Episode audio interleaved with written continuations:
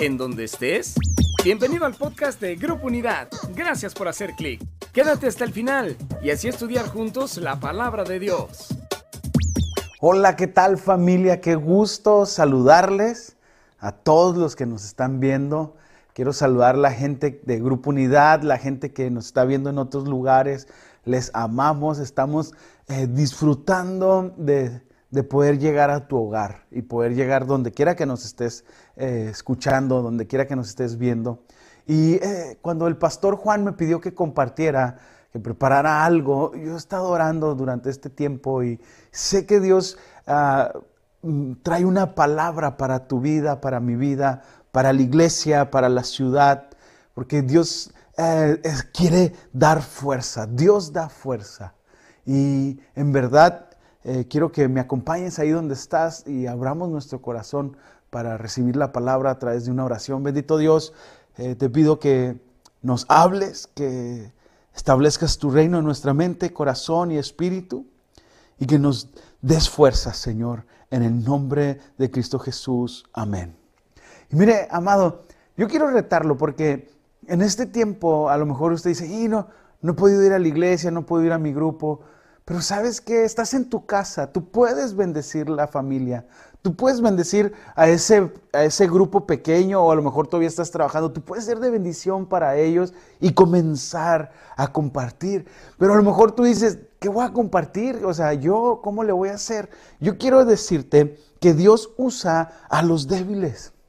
Y mire, esta palabra en la cual voy a estar compartiendo eh, hoy está basada en esto, en Isaías 40, 29 dice, Él da esfuerzo alcanzado y multiplica las fuerzas a los que no tienen ninguna. Dios usa a los débiles. A lo mejor usted dice, ¿cómo le voy a hacer? Mire, Dios usa a los débiles. Él da esfuerzo alcanzado y multiplica las fuerzas de los que no tienen ninguna. Isaías 40, 29. Y yo sé que Dios te escogió para este tiempo. A ver, yo quiero que ahí donde usted está, donde usted está en su corazón y con, con, voz audible diga, Dios me escogió para este tiempo. Vamos, dígalo. Dios me escogió para este tiempo.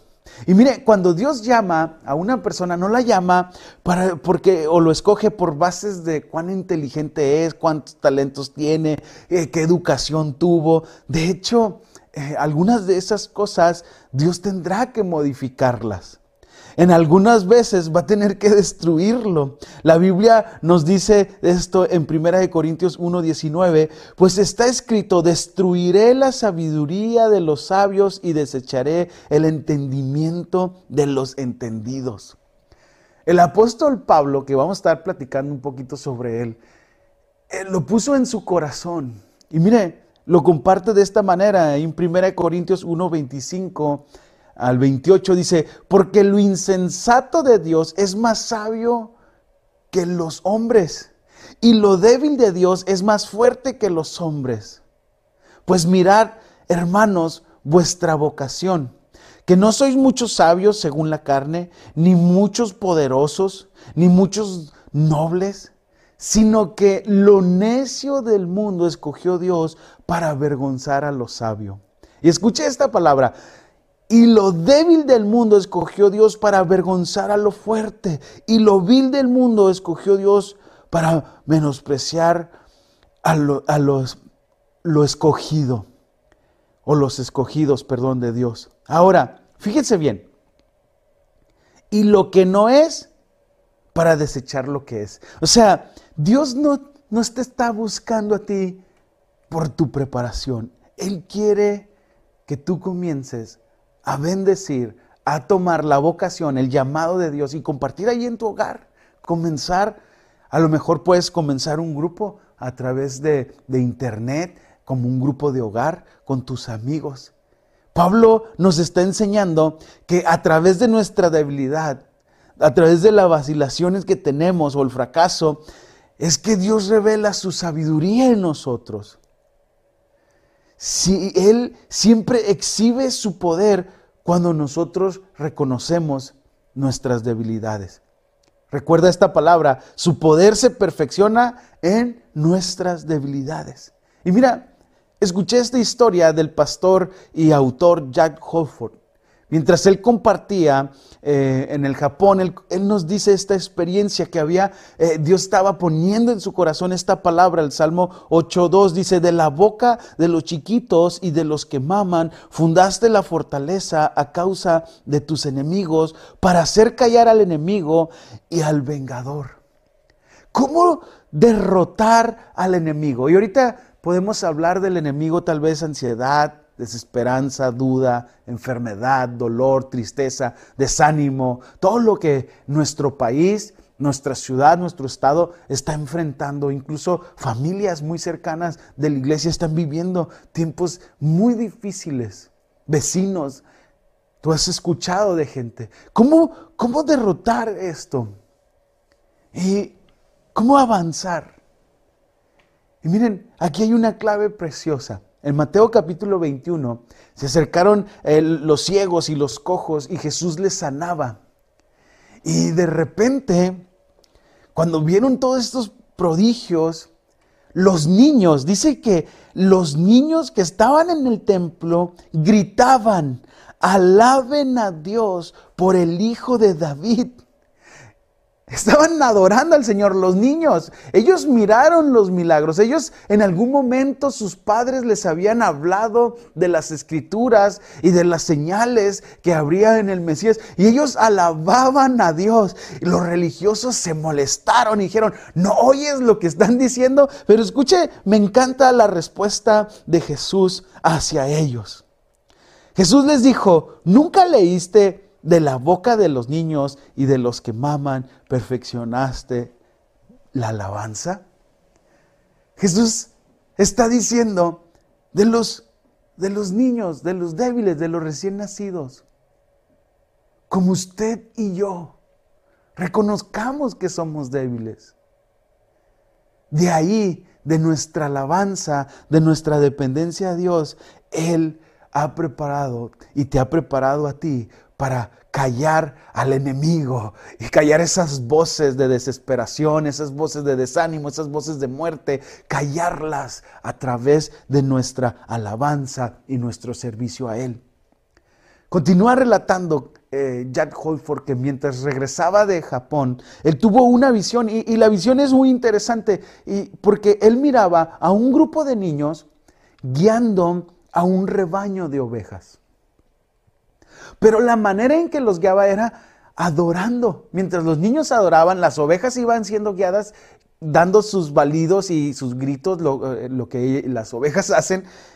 Pero es interesante, ¿por qué? Porque de un rebaño de ovejas, eh, Él toma a nosotros, somos parte de su rebaño, pero te toma a ti. A lo mejor tú te sientes como un niño y no sé qué decir, o no sé cómo voy a compartir con mi esposa, con mis hijos o con mis amigos, pero de ahí Dios te toma para usarte, para compartir, para bendecir la vida de los demás. O sea, si nos ponemos a pensar, toda la fuerza natural de Pablo, porque quiero que veamos este ejemplo, Pablo que fue enviado a predicar a los gentiles, si nos ponemos a pensar, ¿por qué fue enviado a los gentiles si, si él estudió ante los pies de Gamaliel? Gamaliel era un maestro de maestros de la secta de fariseos. Era un candidato al Cenedrín, o sea, un grupo selecto de mucho prestigio en el pueblo judío. O sea, Pablo se tuvo que memorizar y citar el Pentateuco, los primeros cinco libros de la Biblia. Era un hombre, podríamos decir, un erudito en la ley judía. Tenía un trasfondo cultural educativo extraordinario. De un punto de vista estratégicamente hablando, así como humano, él fuera el indicado para ir y predicarle a los judíos. Sin embargo, ¿qué es lo que hace Dios? Lo envía a los gentiles. Lo envía a un pueblo que no estaba letrado en la ley de Dios, con dioses paganos, con, hacían todas prácticas que un fariseo aborrecía, que la ley aborrece, y Dios lo envía allá. Y es interesante porque toda la educación, la inteligencia, talentos que Dios eh, había permitido en Pablo, Dios hace que se despoje de ellos. De hecho, comienza un proceso en el desierto de Arabia, igual que Moisés. Moisés había sido preparado en las mejores escuelas en Egipto. Yo creo que había recibido instrucción militar, administrativa, sabía las letras, eh, sabía leer, sabía, tenía todo un talento, pero igual que Pablo y Moisés, Dios los lleva al desierto. De hecho, Pablo nos lo deja saber en Gálatas capítulo 1, 17, dice, ni subí a Jerusalén a los que eran apóstoles antes que yo, sino que fui a Arabia y volví de nuevo a Damasco. O sea, Dios lo lleva a un lugar desértico, lo lleva a un lugar para encontrarse con Él. Y miren lo que Pablo determina en su corazón en Filipenses capítulo 3, verso 4 en adelante, dice, aunque yo tengo también de qué confiar en la carne, si alguno piensa que tiene de qué confiar en la carne, yo más, circuncidado al octavo día. Escuchen las credenciales de Pablo, ¿no? Del linaje de Israel, de la tribu de Benjamín, hebreo de hebreos en cuanto a la ley, fariseo, en cuanto al celo, perseguidor de la iglesia, en cuanto a la justicia que es en la ley, irreprensible. Pero vea el trato de Dios en Pablo, verso 7. Pero cuantas cosas eran para mí ganancias, las he estimado como pérdida por amor de Cristo. Y ciertamente aún he estimado todas las cosas como pérdida por la excelencia del conocimiento de Cristo Jesús mi Señor, por amor del cual lo he perdido todo y lo tengo por basura para ganar a Cristo. O sea, Pablo entendió que el éxito como hijo de Dios, como ministro de Dios, como ministro del Evangelio, sería únicamente logrado por medio de echar a un lado las cosas que eran ganancia, estimado como pérdidas para ganar a Cristo, según Filipenses capítulo 3. Él aprendió a proclamar el Evangelio no con palabras persuasivas humanas de sabiduría, mas con demostraciones del Espíritu Santo, primera de Corintios 2.4. O sea, para convencer a las personas, familia, tú que me estás escuchando, no es por medio de oratoria, sino es a través del poder del Espíritu Santo en tu vida y en mi vida que vamos a ministrar a nuestra familia. Ahí en nuestros hogares, Dios te va a dar la fuerza. El otro caso es Pedro. Fíjense, aunque Pedro fue el, el, que comenzó con una visión eh, de parte de Dios para ministrar los gentiles en el capítulo de Hechos eh, número 10, usted puede encontrar que Pedro estaba ahí, tenía hambre y sube a la azotea y tiene esta, esta visión donde ve puros animales impuros y Dios le dice, vamos, mata y come. Y Pedro dice, no, yo, yo nunca he, comido ni he tocado nada impuro. Y Dios le dice tres veces y luego le da la visión de predicar, de compartir con, con alguien que iba a venir a buscarlo. O sea, aunque él fue el primero que, que se dio cuenta que Dios se revelaba a los gentiles, sin embargo, la palabra nos, nos demuestra en Gálatas capítulo 2, 8, pues dice, él que actuó en Pedro para el apóstol de la circuncisión, actuó también en mí para los gentiles. O sea, Pedro se quedó con los de la circuncisión, con los judíos. ¿Qué calificó a Pedro para esta tarea? Ponte a pensar. O sea, estábamos hablando de Pablo, un erudito en la ley. Ahora estamos hablando de Pedro. Por supuesto que no fue eh, la gran ejecución de su educación académica. Eh, de hecho, la Biblia lo describe en Hechos capítulo 4, eh, 13, hombre sin letra e ignorante. En otra palabra dice común, en otra traducción, común y corriente, o sea, como yo, como usted, sin ofenderse. O sea, era un hombre común y corriente. Era simplemente un pescador. Pero Dios le calificó para el trabajo y lo revistió del Espíritu Santo para compartir en Jerusalén. Qué loco, ¿verdad? O sea, al más preparado, Dios le dice, eso no te sirve. Yo quiero hacer algo nuevo contigo. Al menos preparado, lo deja en el lugar que podíamos pensar que era para Pablo. Y mire, Dios quiere que usted y yo entendamos cómo la debilidad puede tornarse en bendición. O sea, eso que usted piensa que no puede, que usted es débil, Dios lo quiere tornar en bendición. Por eso Isaías 40, 20, Él da esfuerzo alcanzado y multiplica las fuerzas al que no tiene ninguna. Amados, estamos pasando estos momentos difíciles, pero debemos nosotros acordarnos que Dios se perfecciona en nuestras debilidades. Hay una historia que me encantó y es la historia del paralítico y el ciego. Se hicieron muy amigos y todo resultó porque un día el paralítico le dijo al ciego, oye, te propongo algo. Y el ciego puso atención, le dice, mira, yo no puedo caminar, pero puedo ver. Tú no puedes ver, pero puedes caminar.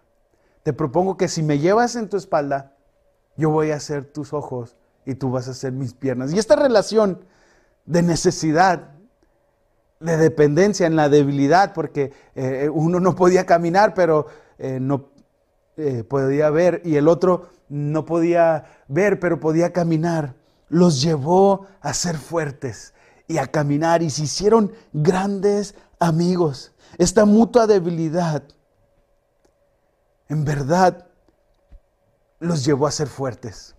Ahora, para nosotros poder tornar, o bueno, para que Dios pueda tornar esta debilidad en bendición, el primer punto que tenemos que entender es una dependencia en Dios.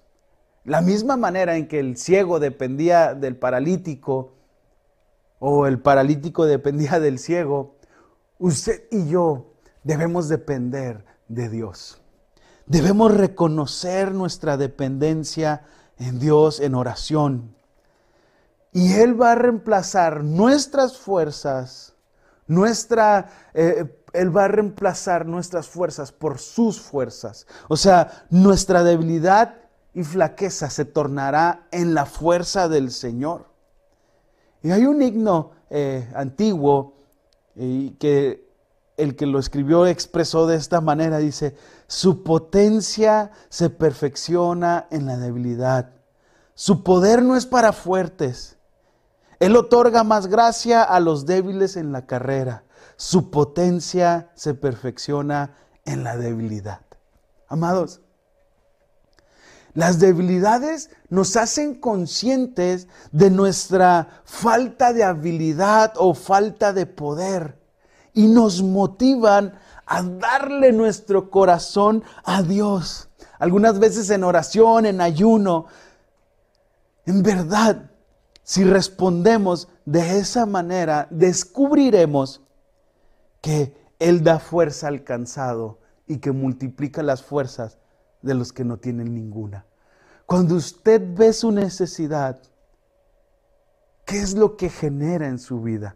Una actitud de dependencia en Dios atraerá su atención y hace que se manifieste su poder. Si usted y yo reconocemos que no podemos solos, que le necesitamos a Él, que, que, somos imperfectos, entonces las bendiciones de Dios vendrán. Podemos descifrar las debilidades como bendiciones disfrazadas. Usted y yo, al reconocer que somos débiles y que lo necesitamos, abrimos un camino para el poder de Dios en nuestra vida. Ahora, es muy diferente a tener autocompasión y tener autolástima y hacernos víctimas. Eso va a terminar en un autoaborrecimiento, va a terminar en un problema de un sentimiento de inferioridad. Entonces, primer punto, tenemos que reconocer nuestra dependencia de Dios y segundo es, confiese la palabra. O sea, yo le hablaba de esta tendencia de repente a un complejo de inferioridad. Y mire, eso no tiene que ver con reconocer nuestras debilidades. El complejo de inferioridad es una preocupación carnal basada en nuestro propio egoísmo. No sé si usted alguna vez ha dicho, porque yo, yo lo he dicho, ay, ¿por qué nomás me pasa a mí? Pues ni que fueras la última Coca-Cola en el desierto, nos pasa a muchos. O sea, nos pasa, si tú te pones a preguntarle a varias gente, a lo mejor tú dices, ay, se me ponchó tres veces el carro. Te aseguro que ha habido gente que se le ha ponchado cinco. Pero no, ese sentimiento de no soy bueno, eh, de veras soy un fracaso, nunca eh, Dios podrá usarme. Esa clase de autoevaluación no confiesa lo que la palabra dice de usted. En una ocasión Billy Graham dijo, Dios nunca puede utilizar a un siervo desanimado. Y es verdad. Es verdad, o sea, no tiene que ver el desánimo con debilidad. Cuando usted reconoce su debilidad, Dios le hace fuerte. Es vital por eso que nosotros superemos esta actitud por medio de confesarnos como lo que la palabra dice de nosotros. Y fíjese, en Apocalipsis capítulo 12, 11 dice, y ellos le han vencido por medio de la sangre del cordero de la palabra del testimonio de ellos y menospreciaron sus vidas hasta la muerte. Hemos vencido por medio de la palabra del testimonio de ellos. ¿Qué es lo que la palabra proclama de usted y de mí? ¿Qué es lo que la palabra le dice en este momento que usted piensa que no puede, que ya no puede estar así, que cuándo se va a acabar esto? Eh, es, la palabra dice en Filipenses 4:13, todo lo puedo en Cristo que me fortalece.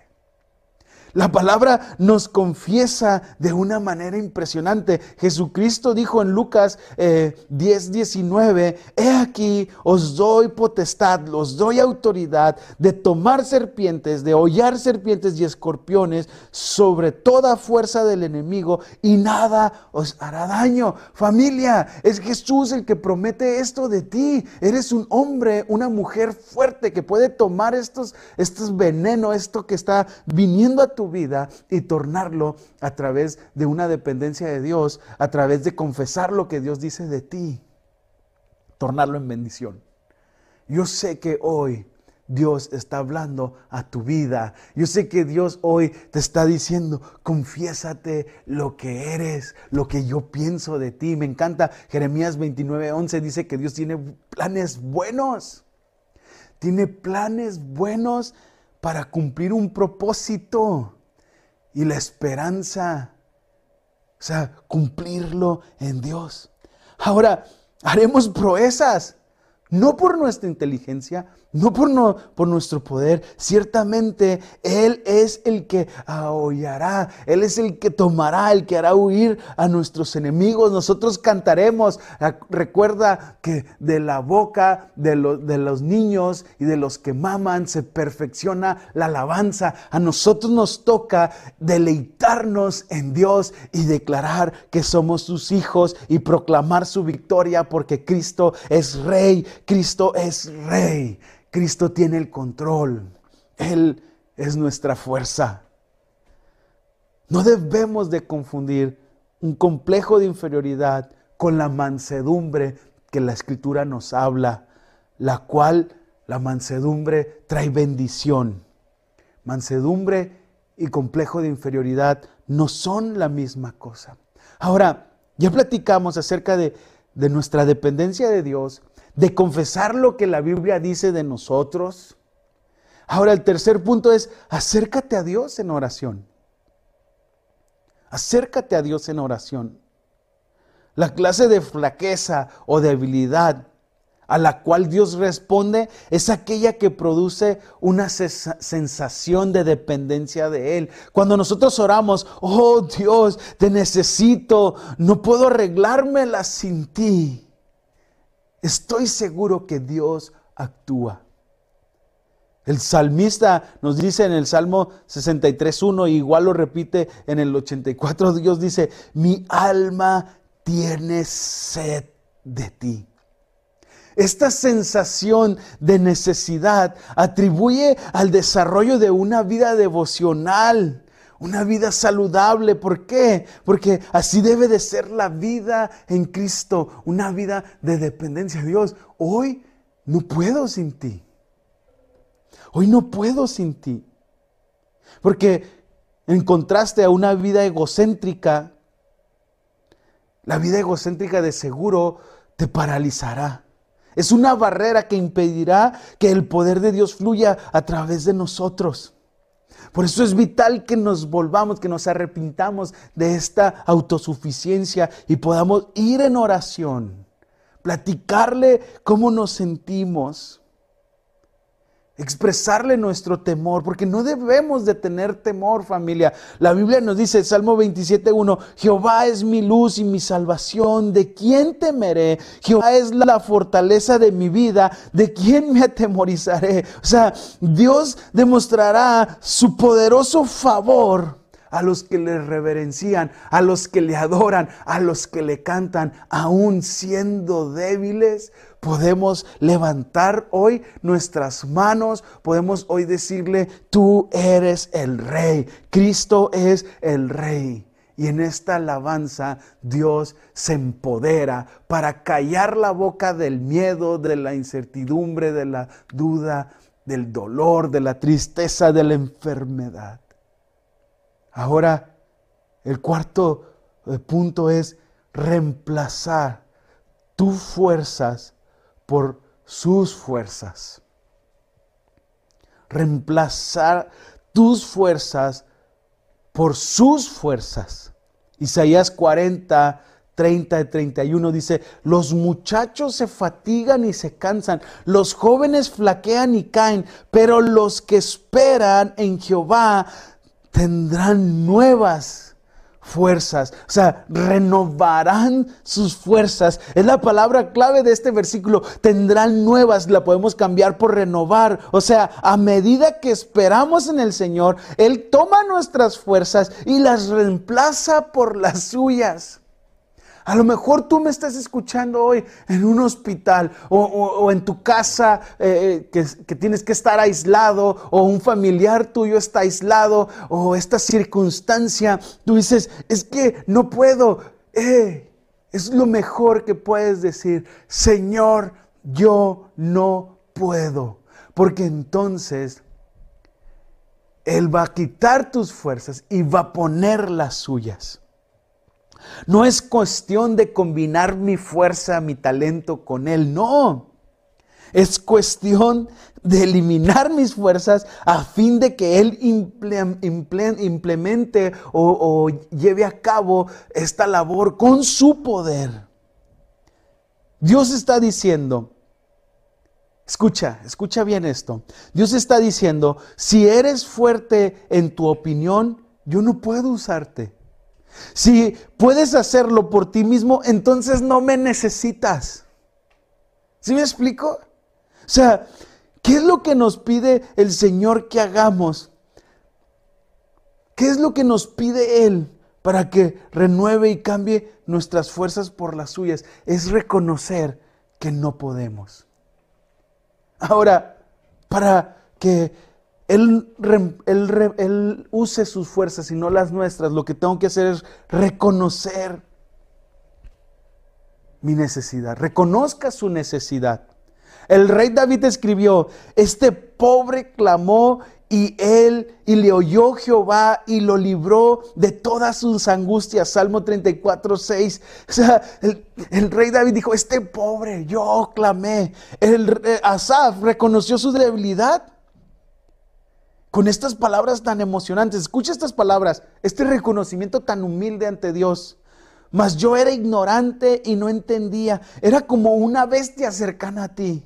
Salmos 73, 22. En otra traducción dice, fui tan necio e ignorante, debo haberte parecido un animal sin entendimiento. O sea, en verdad, a veces nos comportamos como animales en nuestra propia opinión, en nuestra propia fuerza. Pero el Señor dice, reconoce tu necesidad. Tanto David como Asaf reconocieron y recibieron fuerza de Dios para, para hacer y cumplir el propósito el cual Dios les había llamado. Pero para esto tuvo que haber humildad, tuvo que haber el reconocimiento de su necesidad, debilidad. Ahora, yo quiero animarte con esta palabra, Isaías 41, 17. Dice, los afligidos y menesterosos buscan las aguas y no las hay. A lo mejor tú ahorita no encuentras la salida. Dice, seca está de sed su lengua. O sea, a lo mejor tú estás sediento, a lo mejor tú estás pasando algo bien difícil, pero escucha, yo, el Señor, los oiré. Yo, el Dios de Israel, no los desampararé. No estás solo, no estás sola. Tus hijos, tus hijas no van a estar desamparados. Dice, en las alturas abriré ríos y fuentes en medio de los valles y abriré en el desierto estanques de agua y manantiales de agua en la tierra seca.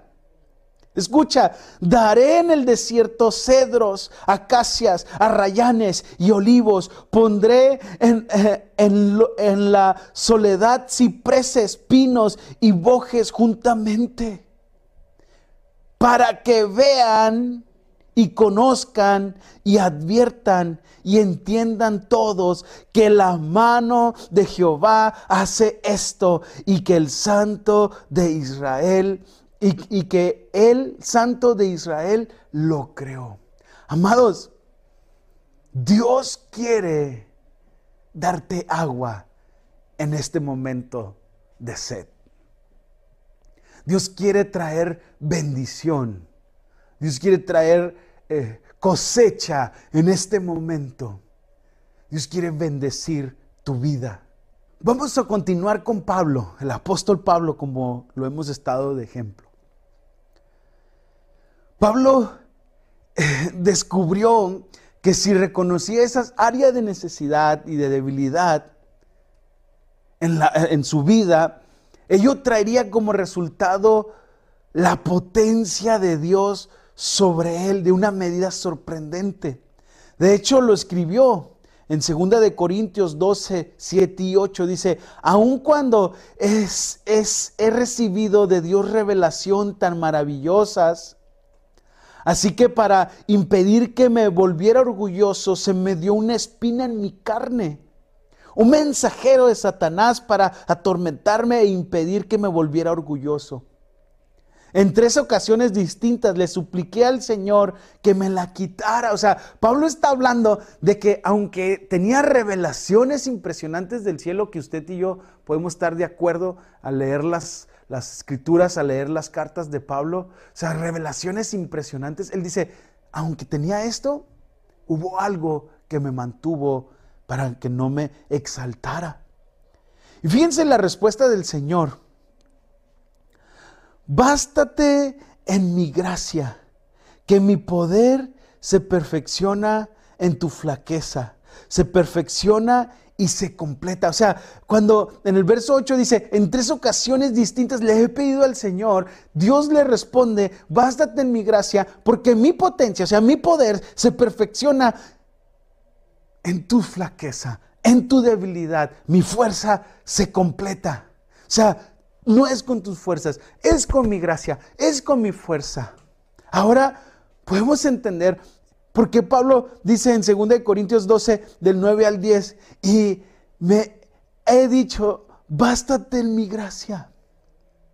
O sea, podemos entenderlo porque Pablo lo reconoce, dice, ahora mis debilidades. Fíjense, continúa diciendo esto. Por tanto, de buena gana me gloriaré más bien en mis debilidades para que repose sobre mí el poder de Cristo. Por lo cual, por amor a Cristo, me gozo en las debilidades, en afrentas, en necesidades, en cuarentena. Bueno, no dice cuarentena, pero dice en persecución, en angustia. Por cuanto soy débil, entonces soy fuerte. Amados, quiero terminar. Este es el principio por el cual todo el Evangelio opera. Usted y yo no podemos ser salvos por nuestra propia cuenta. Tenemos que reconocer nuestra necesidad de Cristo. O sea, si yo estoy hoy compartiendo contigo, no es porque estoy calificado para hacerlo. Es porque Dios se goza. Porque yo reconozco mis debilidades. Usted se ha dado cuenta que leo mal. Porque tengo un problema mental que se llama dislexia. Pero Dios se perfecciona en la debilidad. O sea, Moisés dijo, soy tartamudo. Y Dios le dijo, ve, vas en mi nombre. Ahora yo quiero retarlo a que este principio que opera en todo el Evangelio, en el cual reconocemos que nosotros somos débiles, que nosotros no podemos sin Dios, que, que no podemos sin Él, comience a operar en nosotros su fuerza. Esta dependencia nos motivará a emplear más tiempo en oración, a emplear más tiempo en, buscarle. ¿Y cuál es el resultado de eso? Es que vamos a ser más potentes, más fuertes y disfrutaremos de lo cual Dios preparó para este tiempo. Amados, Dios te da fuerza hoy. Quiero orar contigo. Quiero terminar dando gracias a Dios. Bendito Dios, hoy reconocemos nuestra debilidad. No podemos sin ti, Dios. Padre, yo oro por cada uno de mis hermanos que están escuchando, cada persona que está escuchando. Y reconocemos que ya no podemos sin ti. No podemos, Señor. Te entregamos nuestra vida, te entregamos nuestras preocupaciones, sabiendo que tu palabra es fiel y que tú te perfeccionas en nuestra debilidad. En el nombre de Cristo Jesús. Amén. Familia, gracias por abrirnos su hogar. Comience usted a compartir. Dios no está buscando al más preparado. Dios está listo, dispuesto de, de dar su poder, su bendición para tu vida. Así que el Señor te bendiga, sigue con nosotros, sigue conectado y sigue compartiendo. Él da fuerza al cansado y multiplica las fuerzas de los que no tienen ninguna. Que el Señor te bendiga. Qué bueno que has disfrutado de este podcast que Grupo Unidad trajo para ti. Y claro, te invitamos a que visites nuestras redes sociales, Facebook, Instagram, YouTube y nuestra página web www.unidad.org y ahora en podcast. En Grupo Unidad estamos transformando vidas.